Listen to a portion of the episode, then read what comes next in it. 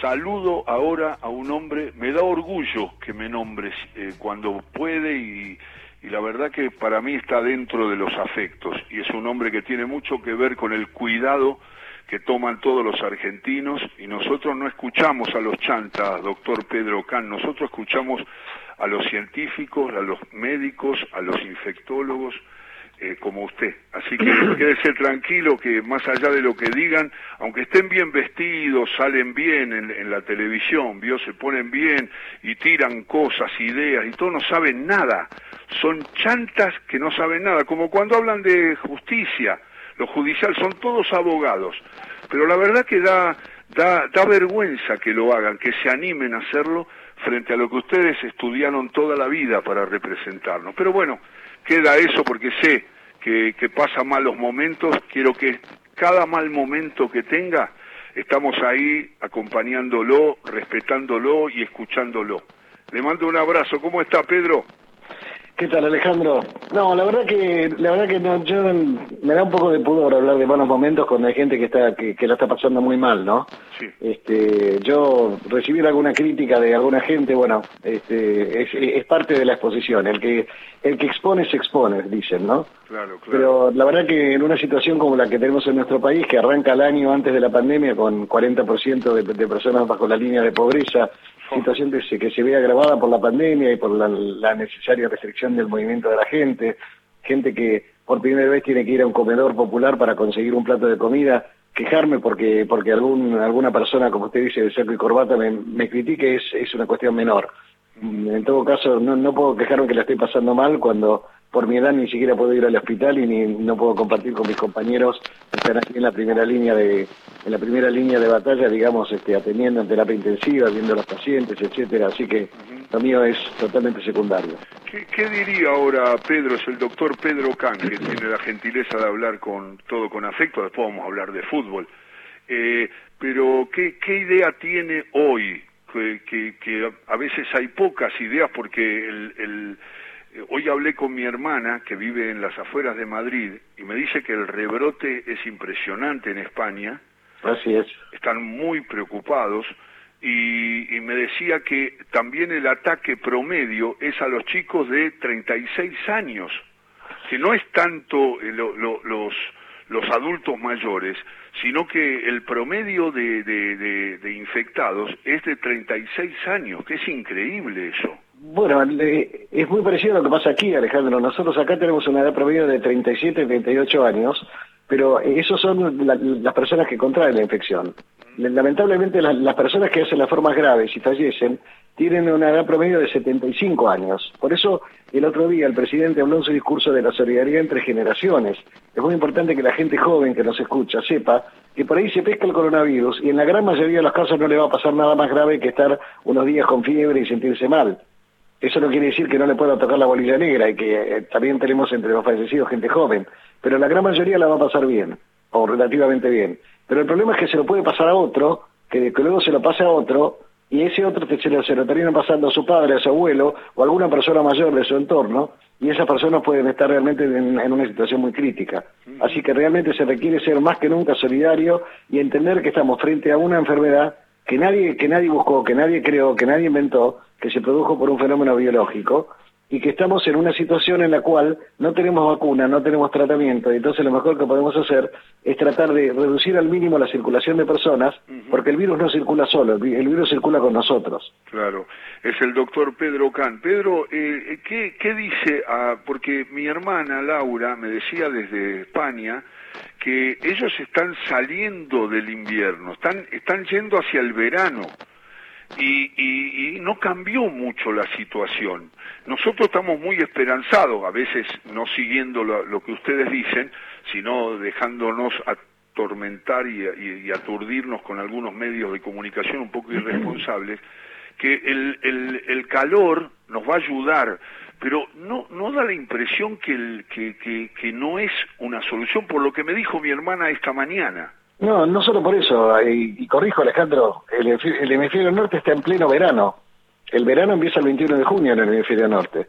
De modo tal que están en pleno verano, este, transitando ¿no? el verano, Y la verdad es que cuando uno mira lo que lo, que está pasando en el hemisferio norte con el reporte de los casos y lo que pasó en el hemisferio sur, en países como Brasil, en Manaus, por ejemplo, que es digamos una, una zona de mucho calor, en, Ecuador, etcétera, eh, está claro que el, el, calor no no amedrenta este virus, ¿no?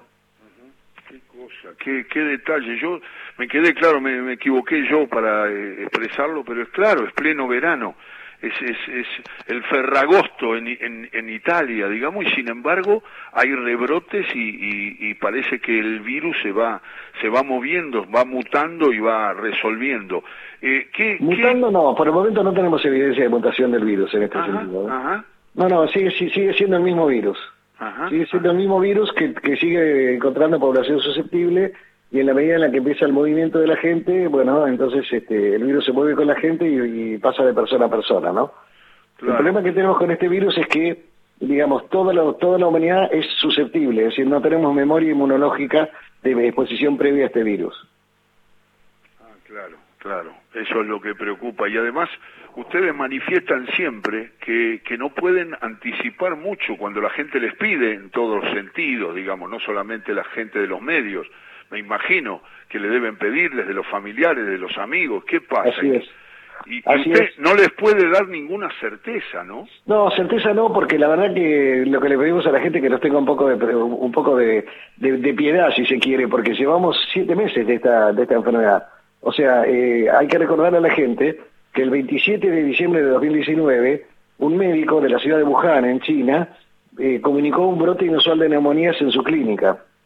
Este, y esto la verdad es que eh, hay que hay que decirlo, son siete meses, se van a cumplir ocho recién el 27 de agosto.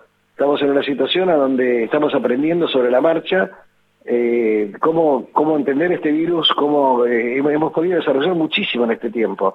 Se han desarrollado recursos diagnósticos eh, de biología molecular, de, recursos diagnósticos de, a través de test rápidos, recursos diagnósticos a través de test serológicos, que sirven para cosas diferentes, por supuesto.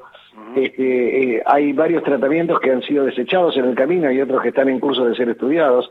Hay vacunas en, en progreso. De modo tal que es mucho lo que se avanzó, pero también es mucho lo que, lo que nosotros ignoramos, ¿no? Claro. Es el doctor Pedro Can que está charlando con nosotros. Pedro, en relación a la vacuna, ¿qué, qué puede decir que de esos, de esos científicos que en algunos rincones del mundo y acá también están, están ahí acercándose a una, a una vacuna? Sé que eh, por lo que ustedes cuentan, el plasma resuelve algunas cosas, eh, por eso se pide la donación de plasma. ¿Qué nos puede decir de eso? Bueno, son dos temas distintos. En primer lugar, en vez de hablar de la vacuna en singular, yo hablaría de las vacunas en plural, porque son más de 160 proyectos de vacuna que están en marcha, de los cuales por lo menos cuatro o cinco están ya en lo que llamamos una fase 3, es decir, una fase donde se testea un número importante de, personas, entre 30 y 60 mil personas, que van a, van a ser, eh, digamos, asignadas al azar a, a, digamos, a recibir vacuna o a recibir placebo. Y esto hay que hacerlo de esta manera porque tenemos que ver que efectivamente hay una diferencia en términos de la, de la incidencia de, nuevas enfermedades entre las personas que reciben la vacuna y las personas que reciben el placebo, y de paso nos va a permitir consolidar más datos todavía sobre la, sobre la seguridad de las vacunas, que ya han sido estudiadas primero en modelo animal, después en los estudios de fase 1, que tienen algunas decenas de pacientes, los estudios de fase 2, que tienen algunos centenares de pacientes, pero ahora pasamos a una situación de varios miles, ¿no es cierto?, decenas de miles en algunos casos, que nos va a permitir entonces sacar conclusiones. Y lo ideal sería que no hubiera una sola vacuna exitosa, sino que hubiera más de una, porque luego hay que empezar a fabricarla para todas las personas que la necesiten en el mundo.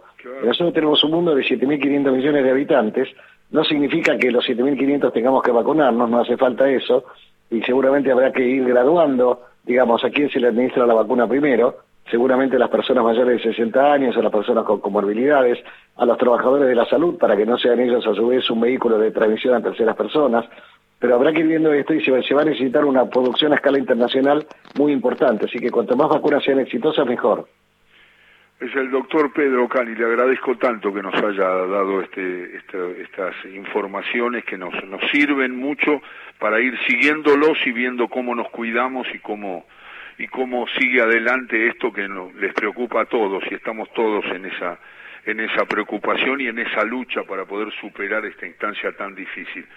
Lo pongo más plácido. Eh, eh, Pedro, porque ¿cuál es la primera imagen que usted cuando recuerda, como hacen los psicoanalistas, viste que le dicen no opine sobre la situación, diga, diga eh, instancias, caras, ¿cuál es lo primero que le aparece cuando yo le digo San Lorenzo? Qué difícil, bueno, en realidad me, digamos, hay... Haga una mezcla. Sí, hay, hay varias imágenes que son eh, imborrables, digamos, ¿no? En primer lugar, digamos, le voy a contestar una pregunta que usted no me hizo, Alejandro. ¿Cómo me dice hincha San Lorenzo? Ajá. Resulta ser que este, normalmente uno sigue al, club de sus padres, ¿no es cierto? Eh, hay una tradición que nos perdonen las feministas, pero hay, hay una tradición que eh, generalmente va de padre a hijo en términos de la, del fútbol. Ahora esto ha cambiado, por suerte, y las mujeres se involucran cada vez más.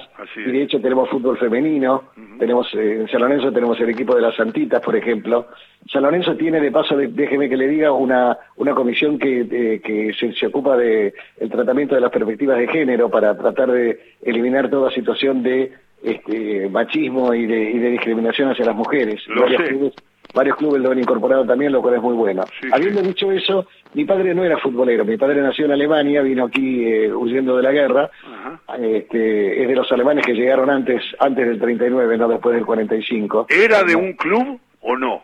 ¿Se hizo hincha de un club o no le daba bolilla al fútbol? No, no, no, no, no mi, mi hijo no, no, no era futbolero, eh, al contrario, yo lo terminé arrastrando a la cancha después y él, por supuesto, se terminó haciendo de San Lorenzo, así que fue fue de hijo a padre en este caso.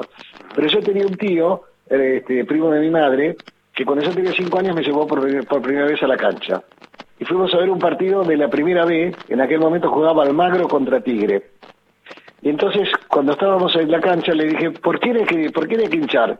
Me dijo, mira, como yo soy de San Lorenzo de Almagro, vamos a hinchar por Almagro. Dije, bueno, vos sos de San Lorenzo de Almagro y yo también. Es decir, eh, fue una cosa totalmente, totalmente, digamos, este, casual, pero a partir de ahí se produce ese fenómeno que tantos, tanta gente ha descrito muy bien, ¿no? Como una pasión inexplicable, que hace que uno se amargue un fin de semana cuando San Lorenzo pierde y pase un mejor fin de semana cuando San Lorenzo gana. de modo que esa es una primera imagen. Otra imagen imborrable seguramente es cuando ganamos la Copa Libertadores después de tantos años. Te recordará como nos verdugueaban, nos llamaban Casla este, Club Atlético sin Libertadores de América. Este, bueno, teníamos que soportar esas, esas este, cargadas. la hinchada de Vélez solía venir a la cancha con banderas de Japón, como para mostrar que ellos habían venido de Japón y nosotros no habíamos jugado una final del mundo. Bueno, ese tipo de cosas. Este, y recuerdo eso y, sobre todo tengo un recuerdo más, más cercano ahora cuando, digamos, este, vamos a la cancha con mi hija Mariana, con mi, con mi hijo Leandro, mi hija Florencia es menos, es menos, este, menos de ir a la cancha, pero también, también se ha hecho hincha, de San Lorenzo. Hemos ido con mis nietos, hemos compartido eh, experiencias increíbles. Nos fuimos a Marruecos a ver la final contra el, contra el Real Madrid. Y, eh, fue, sí, sí. Fue la, la, verdad que fue un, un, este, una experiencia increíble estar ahí con otros 14.000 dementes que, fue, que, que fuimos a, a Marruecos, eh, copando la plaza del FNA, en la plaza central, digamos, de, de, la ciudad. Este, ¿Se vino muy triste? No, no me viene triste, porque íbamos preparados para parar con, con el Madrid. Casi, casi volvemos tristes porque en el partido de la semifinal la pasamos muy mal y casi perdemos contra el equipo, creo que era de Nueva Zelanda, si no me equivoco. Sí, sí. Este, y la verdad que jugamos muy mal. Jugamos mejor contra el Madrid que lo que jugamos contra, contra los neozelandeses este, perder contra el Madrid era, era razonable. Y sabe una cosa, este, hay una, una anécdota que no, sé si es muy pública, pero eso se lo contó un, un, periodista deportivo, se lo contó a mi hijo, que eh, cuando terminó el partido, este, un jugador, un jugador del, del Madrid, que si no me equivoco era el defensor, ¿cómo se llama el defensor este, que siempre hacía goles de cabeza? Ahora se me, se me fue el nombre. Este, bueno, bueno, no importa. Lo tengo, Sí, sí este, no importa, ya, ya va a salir. Ramos. Ramos, Sergio Ramos, exactamente. Sergio Ramos, le, le, preguntó a Buffarini, dime, ¿esta gente aún, aún perdiendo siguen gritando así? Porque nosotros seguimos alentando a San Lorenzo y terminó el partido y seguíamos cantando por San Lorenzo, ¿no? Y estaba sorprendido Sergio Ramos de cómo una hinchada seguía, seguía aplaudiendo, ¿no? Claro. Así que fue una experiencia, una experiencia inolvidable. Usted sabe que ahí, ahí en, Marruecos este, hay una, eh, digamos, eh, mucha mucha venta callejera, muchos negocios que venden, este, digamos, este, los artículos regionales porque es muy muy turística la ciudad, ¿no es cierto? y resulta ser que eh, tenían ellos tenían todo preparado con los colores del Madrid, todo con, con este, el color blanco del, del Real Madrid.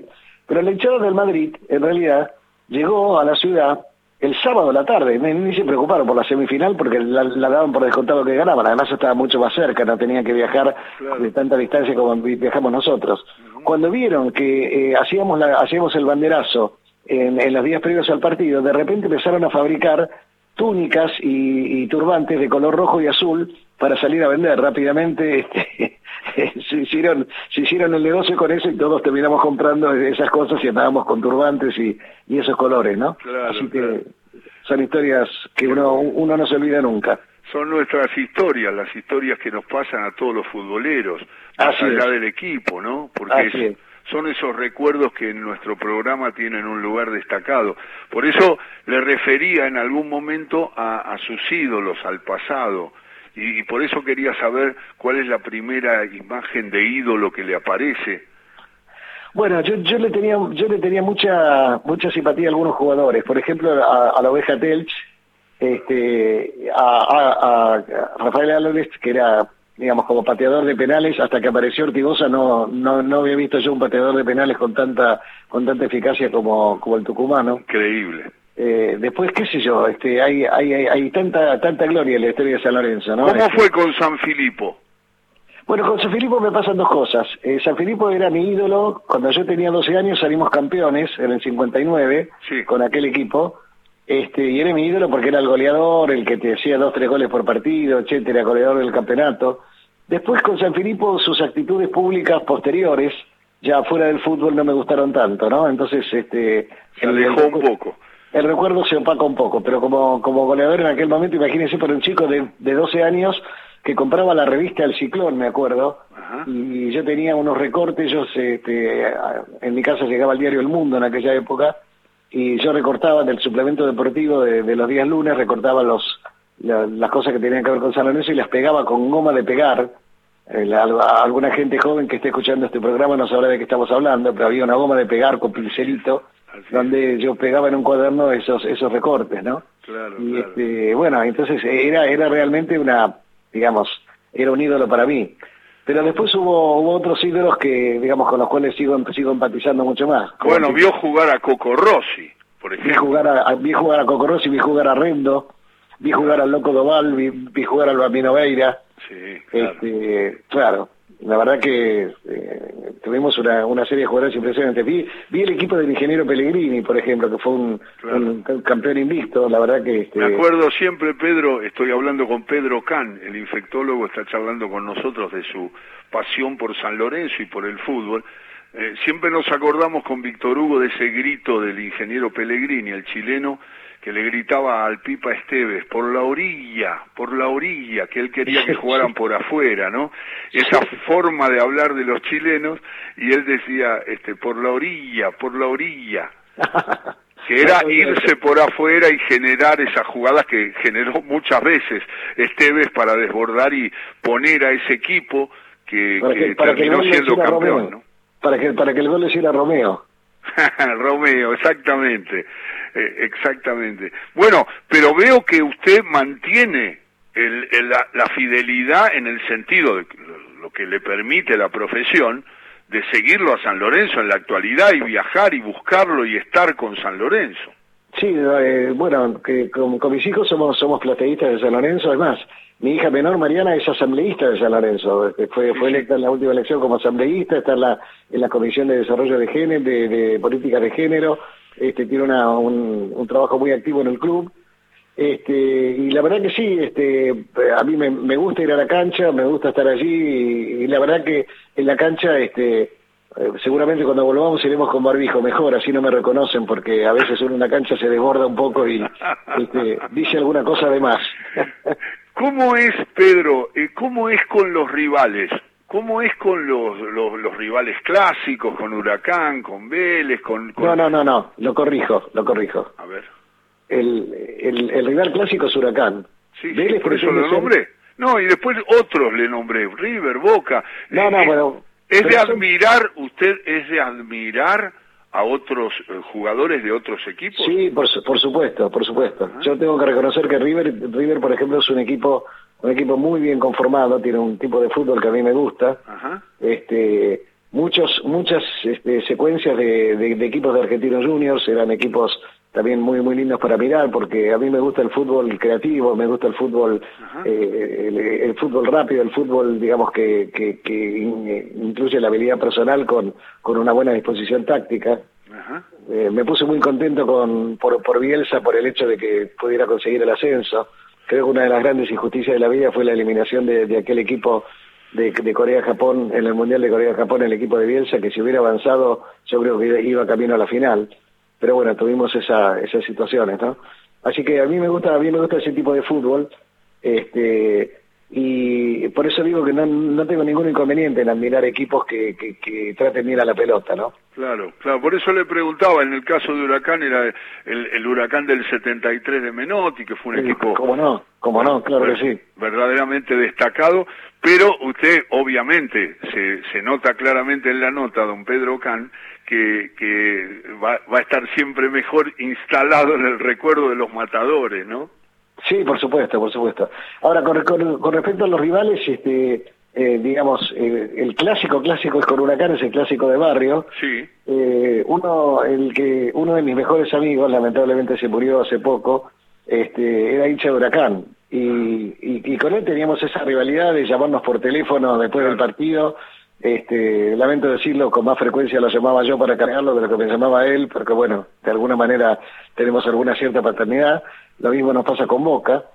Pero no, pero, pero por ejemplo yo nunca consideré eh, a, a, Vélez como un clásico porque en realidad con Vélez, digamos, la rivalidad surgió cuando San Lorenzo le alquilaba la cancha cuando nos quedamos en estadio. Claro. Este, y lo que pasa es que la mayoría de los chicos del barrio se empezaron a hacer de San Lorenzo y por eso él les dispuso que no nos, no nos alquilaba más el estadio. Usted recordará, San Lorenzo andaba, andaba de estadio en estadio, jugando en Ferro, jugando en dos lugares, ¿no?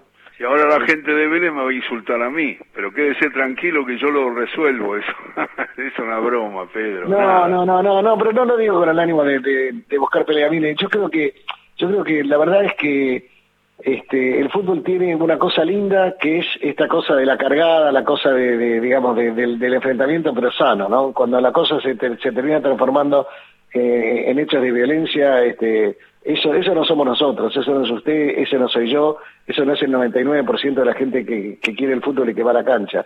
Ese es un grupo de gente que eh, efectivamente hace, hace de esto un negocio, muchas veces, muchas veces con cuestiones que tienen que ver con con eh, digamos, situaciones fuera de la ley, este, con amenazas, con muertes, ha habido una cantidad importante de muertes en el fútbol argentino, eso no tiene que ocurrir nunca más.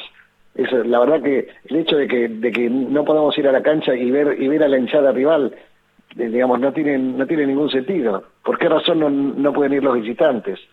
Este, y, y, durante mucho tiempo llevamos suspendidos los visitantes y resulta ser que empiezan a aparecer los líos adentro de las hinchadas, ¿no? Por, por, por, ver quién se queda con el, con el patronato de la hinchada. Pero se imagina si estuvieran también los visitantes, Pedro, si se pelean entre ellos, entre los locales, si está además el agregado de los visitantes. Ahí hay que hacer un cambio, hay que buscar una manera, pero la verdad que permitir de golpe que vayan todos, yo como futbolero también, y como hombre de los medios también disfruto de ver la hinchada de River, de Boca, de San Lorenzo, de, de Huracán, de Racing, de Independiente, todo eso bárbaro de los clásicos partidos y los partidos importantes de todos los equipos de la Argentina. Pero lo que pasa es que han pasado cosas terribles. Sí, sí, sí, sí, yo estoy de acuerdo con usted, Alejandro. Yo no, no, tengo la solución, no tengo el cómo, pero indudablemente este, tengo que decirle que sería muy deseable que podamos volver a una situación de normalidad a donde no haga falta un, digamos los operativos policiales que nosotros tenemos que hacer. Yo tuve la oportunidad de, de, ir a algún partido de fútbol en, en, Europa y lo que había lo que había era la, vigilancia común que hay en cualquier lugar donde se junta mucha gente, pero acá nosotros tenemos este desde, desde camiones hidrantes hasta hasta policía a caballo, eso es todo, todo un gasto importante que los clubes tienen que hacer para pagarle al Estado para hacerlo y la verdad que este, esto debería resolverse en algún momento, ¿no? Yo creo que tenemos que madurar como sociedad futbolera también, ¿no? Como parte de una maduración más general de la sociedad. Pedro, no sabe cuánto le agradezco esta, esta charla, estas declaraciones, lo vamos a volver a llamar y la verdad que le agradezco integrar este programa que está dedicado a esos recuerdos futboleros, a esas historias que son nuestras historias de cuando éramos pibes, jugábamos al fútbol, aparecían los primeros ídolos, y usted la cuenta con esa pasión por San Lorenzo que aporta mucho, la verdad, para todos los llamados que recibimos y toda la gente que evoca también como dice algún amigo, aquellos paraísos perdidos de esos partidos que jugábamos con los amigos, en los barrios, en, tantos lugares. Así que le agradezco mucho y un saludo a toda su gente. Así es, Alejandro, déjeme decirle una cosa. Yo estaba esperando hace muchos años esta llamada, porque este, el programa de Alejandro Apo en, Radio Continental, este, después del mediodía, era un clásico para mí escucharlo los sábados a la tarde. Y yo decía, me, entrevista a tanta gente que no me importa, ¿por qué no me, por qué no me entrevista Alejandro Apo? Y ahora por fin, este, por fin llegué, por fin me, entrevistó Apo, así que muchas gracias por el llamado. Le agradezco la gentileza, un abrazo, Pedro, gracias. Otro para usted, chao, chao. Pedro Can, charlando de su pasión por San Lorenzo y hablando obviamente con preocupación de la de la pandemia que nos tiene tan mal a todos y que vamos llevándola contando esas historias a ver si podemos quedarnos tranquilos y ver cómo encuentran la manera los infectólogos y el, y el grupo que gobierna el país.